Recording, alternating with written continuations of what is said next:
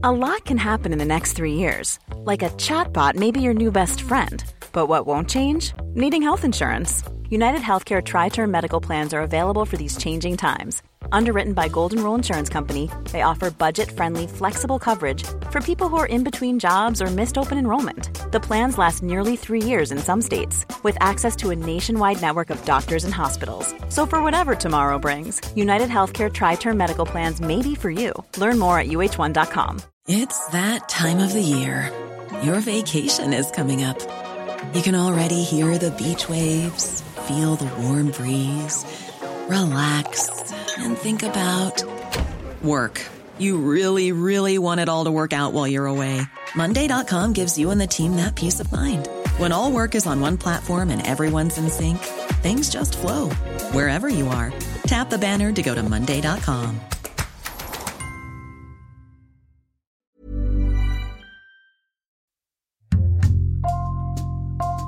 Bonjour, c'est Jules Lavie pour Code Source, le podcast d'actualité du Parisien.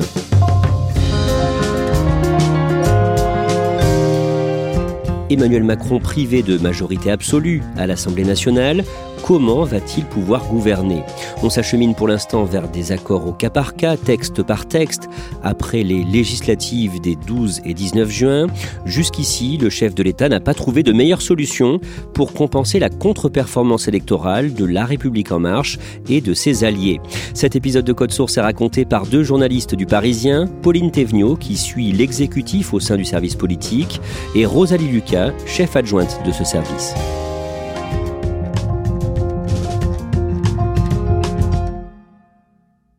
Il est 20h et vous voyez apparaître l'Assemblée telle que prévoit euh, Ipsos Soprasteria avec d'abord 224 sièges pour ensemble la coalition présidentielle, suivie par la NUP, 149 sièges, une surprise, 89 sièges pour le Rassemblement national. Le dimanche 19 juin à 20h, les premières estimations du second tour des législatives sont dévoilées. Pauline Thévenot, décrivez-nous comment Emmanuel Macron découvre ces résultats. Il les découvre à l'Elysée où il a réuni sa garde rapprochée aux environs de 20h. Il y a des résultats qui remontent euh, les uns après les autres euh, sur les smartphones. Et petit à petit, euh, la sidération grandit. Il réalise qu'il s'ouvre une période extrêmement incertaine, extrêmement compliquée. Il y en a qui nous disent clairement ce soir-là, c'est une grosse claque, c'est la cata, c'est l'effondrement, et ils ne savent pas du tout encore où cette situation va les mener et comment ils vont s'en sortir. Rosalie Lucas, deux piliers de la République en marche, deux proches d'Emmanuel Macron sont battus, le président du groupe LREM à l'Assemblée, Christophe Castaner, et le président de l'Assemblée, Richard Ferrand. Emmanuel Macron perd la majorité absolue à l'Assemblée. À partir de là, la question qui se pose, c'est comment va-t-il pouvoir gouverner? Ils espéraient tous, même si certains avaient alerté, avoir au moins 289 députés, qui est la majorité absolue. Et là, ils ne sont que 245 députés. Ça veut dire qu'il leur manque sur le papier 44 députés pour pouvoir faire voter des textes tranquillement, sans trop d'angoisse. Et donc, bah, la question des prochains jours, c'est comment fait-on pour trouver ces députés qui nous manquent pour faire voter les réformes que voulait Emmanuel Macron? Là s'ouvre une période d'inconnu pour le président de la République qui, quoi qu'il en dise, ne s'attendait pas à ça. Pauline Thévenot, un peu plus d'un mois après sa nomination, la nouvelle première ministre, Elisabeth Borne, est considérée comme affaiblie. Pourquoi? Mais déjà, une première ministre qui n'a pas la majorité absolue et en plus qui ne l'a pas à 44 voix, ce qui est énorme, est mécaniquement affaiblie. Par ailleurs, le dimanche soir, euh, son discours est trouvé un petit peu raide. Euh, on juge qu'il manque euh, de souffle. Elle n'a pas vraiment la clé encore pour sortir de cette impasse. Jamais l'Assemblée nationale n'a connu une telle configuration sous la Ve République. Cette situation constitue un risque pour notre pays au vu des défis que nous avons à affronter, tant sur le plan national qu'à l'échelle internationale. Ça relance les critiques sur le fait que c'est une ministre jugée techno, pas assez politique. Or, dans le contexte, il faudra quelqu'un d'extrêmement politique à Matignon, puisqu'il va falloir aller chercher toutes les voix pour obtenir une majorité absolue. Pendant la soirée électorale, une figure des Républicains, l'ancien ministre Jean-François Copé, propose l'idée d'un pacte avec LREM pour gouverner le pays. Nous sommes, nous, LR, en situation de prendre nos responsabilités. Je le répète, non pas pour servir de béquille, certainement pas, non pas pour des euh, ralliements individuels, mais pour exiger un pacte de gouvernement qui soit extrêmement clair sur nos idées. Mais Rosalie Ducas, dans les heures qui suivent, les cadres des Républicains rejettent cette idée. LR s'est plutôt bien sorti de ces élections. Ils sont 61 députés à l'Assemblée nationale.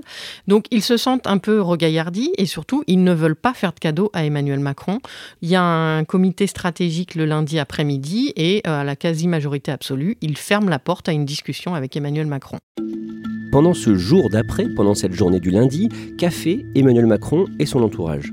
Déjà, il n'y a pas vraiment de réaction au résultat de la veille, si ce n'est des éléments de langage défensifs. Et puis, au fil de la journée, on apprend que toutes les réunions de la majorité, du gouvernement, le Conseil des ministres du lendemain, sont annulées. C'est le signe que l'heure est vraiment grave, mais on voit bien que ça flotte encore et il faut attendre 24 heures pour que l'Élysée annonce que finalement Emmanuel Macron va consulter les chefs de parti de tous euh, les partis susceptibles d'avoir un groupe à l'Assemblée et l'entourage d'Emmanuel Macron essaie euh, d'élargir la majorité, c'est-à-dire de rallier des députés élus? Oui, c'est-à-dire que la Première ministre, Elisabeth Borne, il y a notamment euh, Gérald Darmanin, Bruno Le Maire ou Thierry Solaire pour la droite, eh ils font chauffer leur téléphone, ils envoient des SMS pour essayer de savoir qui sont les députés qui pourraient venir grossir les rangs de la majorité ou à minima être, comme on dit, dans une opposition constructive et se montrer bienveillant à l'égard de la majorité et volontaire pour l'aider à passer des textes. Peu de temps après, Elisabeth Borne présente sa démission à Emmanuel Macron, qui la refuse. C'est une façon de réaffirmer son soutien à la Première ministre, mais est-ce que l'on sait pour combien de temps?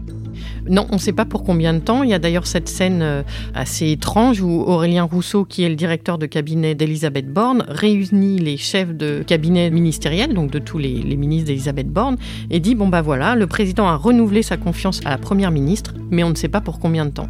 Toujours le mardi 21 sur BFM TV, l'ancien Premier ministre d'Emmanuel Macron, Édouard Philippe, appelle à la formation d'une grande coalition. Oui, alors il faut savoir qu'Edouard Philippe, il est resté muet jusque-là depuis le soir du second tour des élections législatives, ce qui accroît l'idée que euh, le pouvoir et la majorité sont sidérés euh, par ces résultats. Donc sur BFM, Édouard Philippe, voilà, il appelle pour que soit noué un accord de gouvernement avec des députés de gauche et de droite qui voudraient bien euh, coopérer avec Emmanuel Macron et la majorité. Nous allons devoir, me semble-t-il, constituer une coalition, une grande coalition avec des gens qui, spontanément, n'ont pas envie de travailler ensemble, avec des gens qui se sont engagés sur des programmes différents. C'est aussi le moment où, euh, dans la journée, Emmanuel Macron teste auprès de ses interlocuteurs l'idée d'un gouvernement d'union nationale. On voit bien que cette idée, elle, tournera vite court. Rosalie Lucas, le mardi est également marqué par l'arrivée des nouveaux députés à l'Assemblée et notamment euh, des près de 90 députés du Rassemblement national. Ils arrivent et ils ont eu pour consigne de la part de Marine Le Pen de venir en tenue correcte, c'est-à-dire qu'elle leur a demandé d'être en costume, elle a demandé effectivement de soigner la tenue vestimentaire, et elle veut vraiment présenter son groupe comme un groupe responsable et un groupe euh, qui va travailler. Seulement, ils sont 89, et dans le lot, il y a quand même des élus qu'elle ne connaît pas vraiment. Va falloir les surveiller de près parce qu'ils sont pas forcément au point, et elle ne veut surtout pas de gaffe parce qu'elle, elle veut que son groupe apparaisse comme un groupe professionnel. Le mercredi matin sur France Inter, le président du Modem, François Bayrou, allié d'LREM, estime qu'Elisabeth Borne n'est plus la femme de la situation. Oui, François Bayrou n'était pas pour sa nomination à Matignon. Et donc là, bah, il profite un peu des résultats euh, des législatives pour euh, dire que non, elle n'est pas à sa place. Je pense que les temps exigent que le Premier ministre ou la Première ministre soit politique.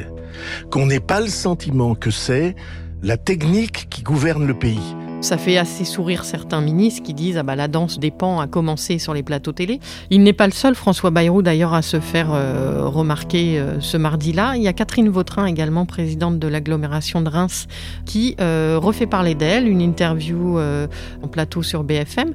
Et Catherine Vautrin, c'est pas anodin, elle avait été pressentie pour aller à Matignon avant que le choix ne se porte finalement sur Elisabeth Borne. Pauline Thévenot, cette journée est importante pour LREM qui doit d'abord remplacer son président de groupe à l'Assemblée, Christophe Castaner. Une élection est organisée dans la matinée. Elle se tient lors d'une réunion euh, à huis clos de tous les députés marcheurs qui, là, élisent au premier tour euh, la députée des Yvelines, Aurore Berger. Ce n'est vraiment pas une surprise hein, euh, que ce soit elle qui soit élue par ses pairs. Elle est la candidate soutenue par l'exécutif, au point que, quand il y a eu la naissance un peu d'un front anti-Berger et que certains ont imaginé une candidature alternative, celle d'un autre député, Jean-René Cazeneuve, eh bien, celui-ci a été débranché en haut lieu. Et dans l'après-midi, c'est Richard Ferrand qu'il faut remplacer après sa défaite, celui qui occupe le perchoir, c'est-à-dire la présidence de l'Assemblée nationale. Les députés LREM doivent choisir celui ou celle qui sera leur candidat, et donc qui sera, sauf coup de théâtre, élu à ce poste clé le mardi 28. Le candidat officiel d'Emmanuel Macron s'appelle Roland Lescure, le frère du journaliste Pierre Lescure, porte-parole de LREM et fraîchement élu député des Français de l'étranger. Oui, c'est clairement le candidat de l'Élysée de Matignon, sauf que la veille, à 20 minutes de l'heure limite du dépôt des candidatures, Yael Braun-Pivet, la ministre des Outre-mer, s'est déclarée également euh, candidate. Ça fait longtemps qu'elle en a envie euh, du perchoir. Et donc, le mercredi après-midi, alors que tous les parlementaires de la majorité se réunissent pour euh, choisir leur candidat, elle sort du chapeau, ce qui signifie que c'est elle qui sera la candidate de la majorité à l'élection pour le perchoir. Rosalie Lucas, pendant ce temps, le mardi et le mercredi, Emmanuel Macron a reçu à l'Élysée pour les consulter les dirigeants des partis qui auront des groupes constitués à l'Assemblée, c'est-à-dire au moins 15 députés. Que donnent ces consultations? Eh ben, Emmanuel Macron sonde beaucoup, mais euh, à sa façon classique, c'est-à-dire qu'il lance des pistes sans dire euh, laquelle il privilégie lui-même, et puis il écoute. Il écoute ce que vont lui dire euh, un Christian Jacob, patron des Républicains, un Fabien Roussel, patron du Parti communiste. Il évoque la question d'un gouvernement d'union nationale, il évoque une coalition possible à l'Assemblée, et il les sonde même, par exemple, sur Elisabeth Borne. Est-ce que vous, pour vous, le maintien d'Elisabeth Borne à Matignon, c'est un problème, ou est-ce que vous seriez prêt à travailler avec elle Donc, en fait, il leur sort pas grand-chose de tout ça. Chacun à la sortie répond au micro des journalistes qui sont présents, mais on ne sait pas ce que le, président a dans la tête et on ne sait surtout toujours pas ce que les opposants sont prêts ou pas à faire avec le président Emmanuel Macron. Et le soir, à 20h, le chef de l'État prend la parole à la télévision. Intervention de 8 minutes, suivie sur TF1, France 2 ou les chaînes d'infos par plus de 15 millions de personnes. Françaises, Français, mes chers compatriotes. D'abord, Pauline Thévenot, le chef de l'État, exclut l'idée d'un gouvernement d'union nationale. Oui, il l'exclut d'emblée. C'est l'un des tout premiers points euh, de son intervention. C'est-à-dire qu'il n'y aura pas de gouvernement rassemblant l'intégralité des forces euh, politiques euh, du pays. Et pour cause, c'est qu'il n'y a aucun parti de l'opposition qui souscrit à cette idée, si bien que le président, après l'avoir testé, est bien obligé de dire que même pour lui, ce n'est pas justifié. La plupart des dirigeants que j'ai reçus ont exclu l'hypothèse d'un gouvernement d'union nationale laquelle d'ailleurs n'est à mes yeux pas justifiée à ce jour. Et le président demande aux partis d'opposition à l'Assemblée nationale de dire publiquement s'ils sont prêts à travailler avec lui et dans quelle mesure. Oui, il pose euh, deux alternatives, soit former un gouvernement de coalition, soit essayer de nouer des majorités euh, texte par texte, et surtout, il leur donne un ultimatum. Il dit ⁇ Demain et vendredi, je vous représenterai au Conseil européen, où nous allons examiner en particulier la question décisive de la candidature à l'adhésion de l'Ukraine à notre Union européenne et du contexte géopolitique. Dès mon retour, à la lumière des premiers choix, des premières expressions des groupes politiques de notre Assemblée nationale, nous commencerons à bâtir cette méthode et cette configuration nouvelle. En fait, c'est une façon de leur renvoyer la responsabilité, pour le dire familièrement, de leur renvoyer la patate chaude, alors que lui-même est dans l'impasse, et qu'à ce moment-là, déjà, euh, ses lieutenants, ses conseillers, ceux qui ont justement passé des coups de fil toute la semaine auprès des, députés et des différents euh, chefs de parti, savent bien euh, qu'il n'y a quasiment plus aucune chance, voire pas de chance du tout, de pouvoir former un gouvernement de coalition. Rosalie Lucas, comment réagissent les oppositions? Alors chez LR, euh, bah, ils n'ouvrent pas plus la porte que précédemment et ils disent euh, pas question de signer un chèque en blanc au président de la République. Chez RN, euh, qui veut toujours jouer la carte du groupe qui n'est pas là à l'Assemblée pour mettre le bazar, mais pour travailler pour les Français, ils disent bah Euh, ok, nous on veut bien être constructif, mais il faut nous dire euh, sur quoi et, comment. Donc la porte n'est pas fermée, mais elle n'est pas non plus vraiment ouverte. Et puis après, il y a la réaction de Jean-Luc Mélenchon, qui lui est très ferme pour fermer la porte. Il dit que c'est un appel vain de la part du président de la République et qu'il n'est pas question d'y répondre. Il parle de ratatouille. Rien ne peut effacer cette réalité qui est celle du choix des Français. Le choix n'est pas la ratatouille. L'exécutif est faible, mais l'Assemblée nationale est forte de toute la légitimité de son élection toute récente. Lui ferme la porte catégoriquement. Rosalie Lucas, le lendemain, le jeudi, Marine Le Pen se fait élire présidente de son groupe avec une mise en scène soignée. C'est euh, le député Chenu qui propose à ses, euh, aux autres euh, députés du groupe de l'élire par ovation. Donc ils sont malins, ils filment la scène. Donc on voit tout le groupe RN debout qui applaudit sa présidente de groupe. Chers collègues, de procéder à un vote non pas à main levée mais par réclamation. Marine Le Pen à la tête du groupe Rassemblement National. Et évidemment, derrière, le parti publie cette vidéo sur les réseaux sociaux. Elle va pouvoir à nouveau se réaffirmer comme première opposante parce qu'il y a quelqu'un qui n'a pas fait le même choix qu'elle, c'est Jean-Luc Mélenchon, qui lui n'a pas voulu se représenter à l'Assemblée et qui, on peut imaginer, a quelques regrets quand même parce que bah, tout va jouer à l'Assemblée désormais. Lui n'y est pas, Marine Le Pen y est et évidemment, on peut imaginer qu'elle pense à la suite. Pauline Thévenot, ce jour-là, Le Parisien raconte comment Emmanuel Macron et ses conseillers revoient à la baisse leur ambition de faire grossir le groupe LREM à l'Assemblée.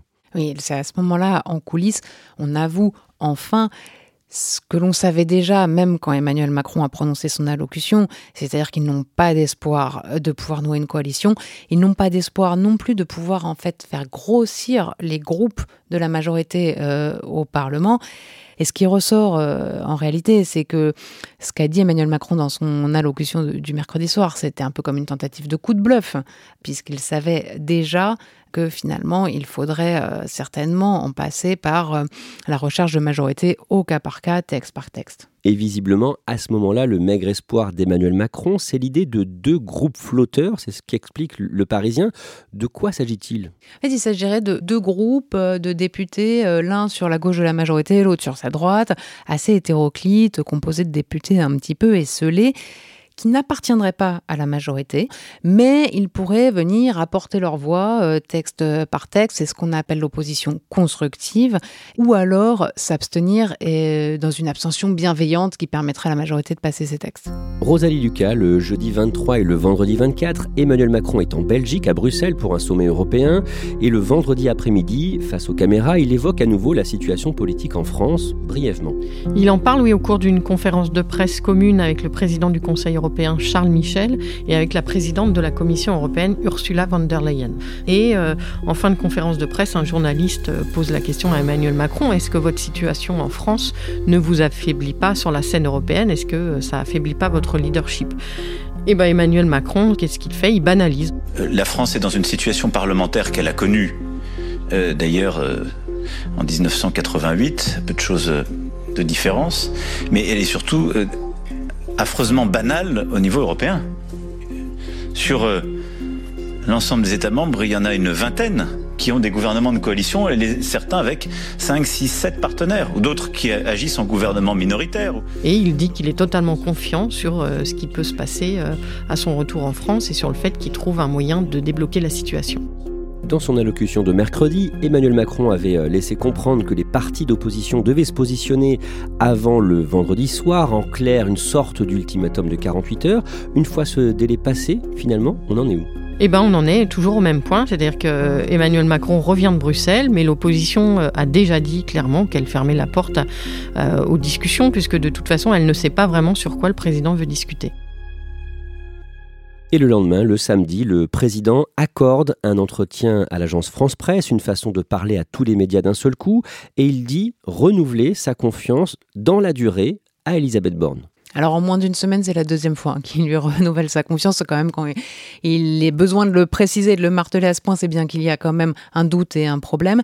Cette fois, il ajoute euh, dans la durée. Donc il confirme réellement euh, Elisabeth Borne euh, à son poste et en tout cas, il lui confie deux missions clés, c'est-à-dire de relancer encore une fois les discussions avec les partis de l'opposition et aussi de regarder comment former ce qu'il appelle un gouvernement d'action euh, début juillet, en clair. Eh bien, s'ouvre une nouvelle semaine de discussion avec les partis et euh, de euh, réflexion sur un prochain remaniement. Et il précise aussi l'arc avec lequel il veut travailler. Il dit des communistes OLR, excluant de ce fait LFI d'un côté, le RN de l'autre. Rosalie Lucas, si on se résume à la date du mardi 28 juin, on ne sait pas encore comment Emmanuel Macron va gouverner avec euh, cette majorité relative à l'Assemblée Et non, c'est toujours pas. Il a, essayé de gagner du temps euh, mercredi au travers de son allocution, aussi à travers de sa réponse à Bruxelles, mais on en est au même point. On sait qu'il n'y aura pas de gouvernement d'union nationale, et là, on a plutôt l'impression que le, le, gouvernement va, va prendre acte du fait qu'il va devoir travailler les textes euh, à chaque fois, c'est-à-dire à chaque fois aller chercher une majorité. Pour l'instant, on en est là et la suite au prochain épisode.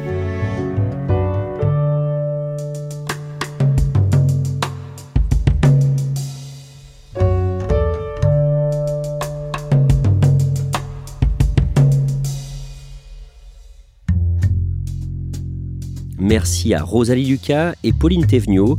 Toute l'actualité de la politique est à suivre en temps réel sur leparisien.fr. Cet épisode de Code Source a été produit par Lola Sotti, Raphaël Pueyo et Thibault Lambert. Réalisation Julien Moncouquiole. Code Source est le podcast d'actualité du Parisien. Nous publions un nouvel épisode chaque soir de la semaine. Pour n'en rater aucun, n'oubliez pas de vous abonner sur votre application audio préférée.